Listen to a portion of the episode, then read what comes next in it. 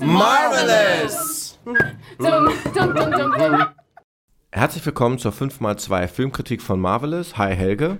Hallo Martin. Kurz nochmal das Prinzip erklärt. 5x2 heißt 5 Themen, 2 Minuten, ein Film. Wir haben uns angeschaut.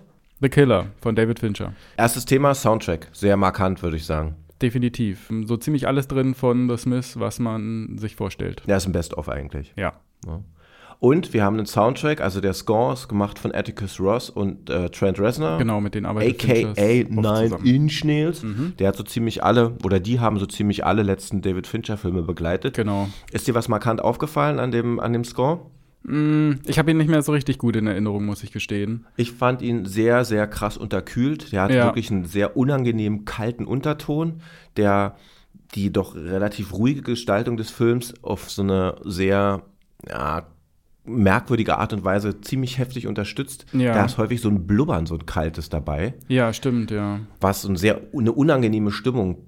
Das, so was Treibendes hat das irgendwie, so was Vorantreibendes, ja. was der Film ja auch ein bisschen besitzt, ja. Und dann haben wir den Gegensatz dazu The Smith. Wir haben also Szenen, in denen er sich auf Kills vorbereitet und ähm, natürlich auch Kills macht, ja. Menschen umbringt. Und dann haben wir diese zuckersüße Musik von The Smith. Genau, ja, das kontrastiert das eigentlich. Und da hatten wir ja ich glaube, wir haben uns ganz kurz nach dem Film darüber unterhalten. Bei The Smiths ist das ja ähnlich. Wir haben so eine sehr süße Musik und dann haben wir den Kontrast, die, die Lyrik, die Texte, mhm. die sind ja häufig relativ Schwermütig. Schwermütig, ja. melancholisch genau. und ja, Girlfriend in a Coma, I know, I know. Ja, ja, genau. Äh, also wir haben Texte, die auch mitunter thematisch ziemlich heftig zulangen. Ja. Was heißt das für dich, für den Film? Wie fandst du also den Soundtrack in der Summe? Sehr interessant, fordert auf jeden Fall zum Nachdenken heraus.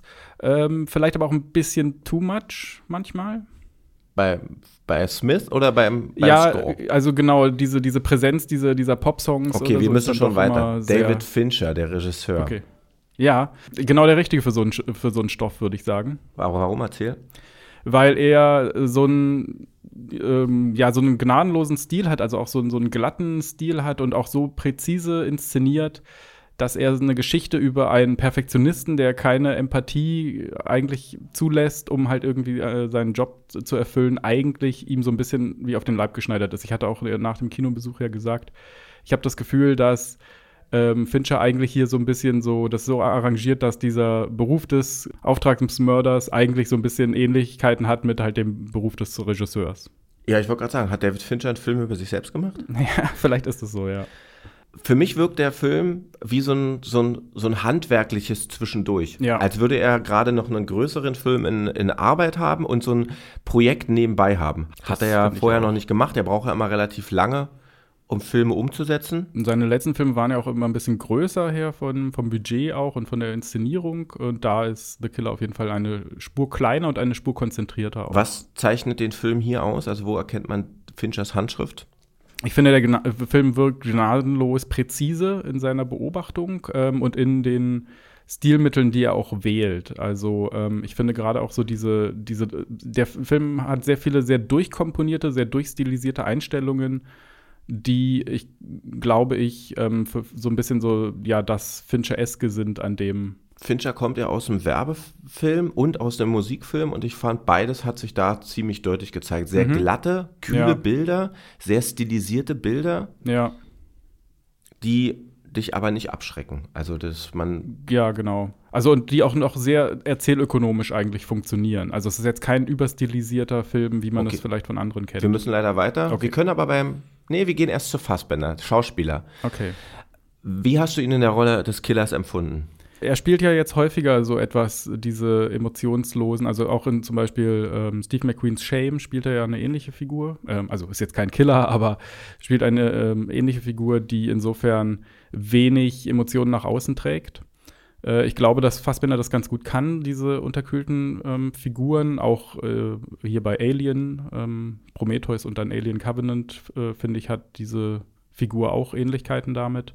Ich glaube, das kann er ganz gut ich fand ihn, also er ist ja auch, kann man sagen, er ist gealtert. Also in dem Film, er wirkt ja so, er ja. wirkt schon sehr durchtrainiert sportlich, aber er wirkt schon sehr Sein Gesicht wirkt ein bisschen älter, hatte ich so das Gefühl, ja. ja. Und wirkt er auf dich, also dieser Killer, er, man erlebt ihn ja in starken Monologen, mhm. in sich gekehrt, er hat eigentlich keinen Kontakt zur Außenwelt, also er hat mal, wenig, also, ja. oder wenig und wenn dann, hat es was mit, mit, mit Töten zu tun. Ist es eine Paraderolle für den Fassbender?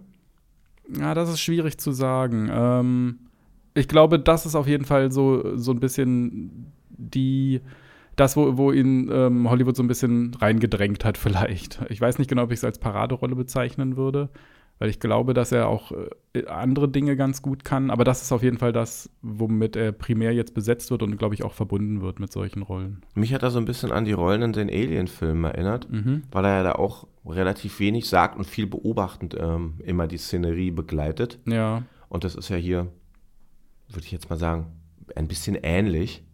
Und er ist eben trotzdem ein attraktiver Mann. Ne? Er hat ein Klar. hässliches Geschäft und ist äh, so ein, so ein, na, Schönling nicht, aber schon so ein bisschen Adonis. Mm, ja, genau, obwohl er ja in dem Film eigentlich eher so als so ein Allerweltsgesicht auch schon fast besetzt ja. ist. Also der Film Kommen wir gleich zu. Erst ja, ja. kommen wir aber zum Filmstil. Mhm. Was zeichnet diesen Film aus? Ja, gut, da haben wir ja auch schon ein bisschen angedeutet. Also ich finde, dass er sehr konzentriert ist ähm, in seinen Bildern, sehr klar arbeitet. Besonders eindrucksvoll ist auch die Montage. Gerade so zu Beginn haben wir sehr viele alternierende Wechsel zwischen seiner Perspektive, wie er in das, das Fenster eben seines Zieles irgendwie guckt und dann seine Perspektive haben, wo wir dann auch diesen äh, The Smith Song dann sehr laut haben und dann gibt es einen Schnitt dann wieder zurück, der uns dann wieder das Fenster irgendwie zeigt und wir, diese Musik ist wieder gedämpfter. Ich finde, da entsteht eine unglaublich starke Sogwirkung in dieser Inszenierung. Ich fand es auch erstaunlich, dass er sich auf einer Band in Anführungsstrichen ausruht und nicht so eine Kombination fährt aus Bands, die ähnlich in dieser mhm, ja, in den stimmt. 18 erfolgreich waren, The Cure, das wären jetzt auch die, die mir zuerst ja, eingefallen werden. Ah, also, na, er, er bleibt sozusagen in so einer Musikwelt der 18 verhaftet, fokussiert aber stringent auf eine Band. Und dazu hat man diese relativ glatten Bilder. Also es sind schon sehr, sehr, sehr stilisierte Bilder, die so auch im Marketingbereich äh, oder in Werbefilmen wirklich auftauchen könnten. Ja. Macht es den Film zu einem Werbefilm für Killer? Nee, ich glaube tatsächlich eher weniger. Ich glaube, die Stärke von Fincher ist genau eigentlich, dass er, dass er das kann, dass er eine Art von glatter Ästhetik äh, auffahren kann, die aber nicht sich einfach nur so anheimelnd irgendwie so an ähm, Social Media Werbebilder oder PR-Fotos oder sowas irgendwie orientiert ich finde, er kriegt das ganz gut hin. Ich kann vielleicht auch nicht genau sagen, wie er das macht. Er zerstört ja auch regelmäßig Handys, nicht nur weil er, also nicht nur die Telefonkarten, weil er nicht erreicht werden will, sondern auch die Handys. Vielleicht ist es eine Gesellschaftskritik in irgendeiner Form, die sich auch in den Bildern übersetzt. Sind wir jetzt schon bei dem Punkt? Na, vielleicht. Wir ähm, gehen jetzt einfach thematisch gleich über. Du hast recht. Okay, äh, ja, ich glaube, dass The Killer möchte, dass wir darüber nachdenken, über die Art und Weise, wie wir unsere Arbeitswelt gestalten, ähm, wie wir auch sozial interagieren. Und ähm, das macht er eben, indem er viel nachdenkt über, ja, ich sag mal so die Gig-Economy oder sowas. Also ähm, wir sehen viel, wir sehen diesen WeWorkspace, den wir äh, gleich zu Beginn irgendwie haben, der verlassen ist.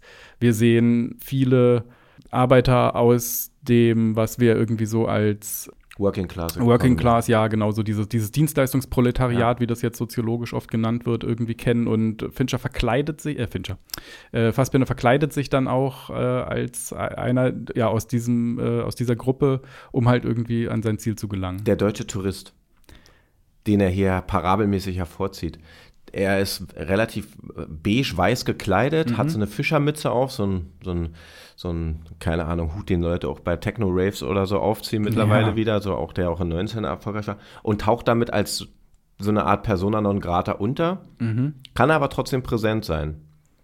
Also er ist so eine Mischform, ja, in irgendeiner Weise. Er bedient sich einer Kleidung, die austauschbar ist bis zum geht nicht mehr. Ja, genau, die ihn auch unsichtbar machen soll, ja macht sich deshalb aber auch keinen Kopf, dass sie ihn irgendwie Kameras, also die digitale genau. Welt in irgendeiner ja, das ist äh, ganz spannend Form sichtbar machen.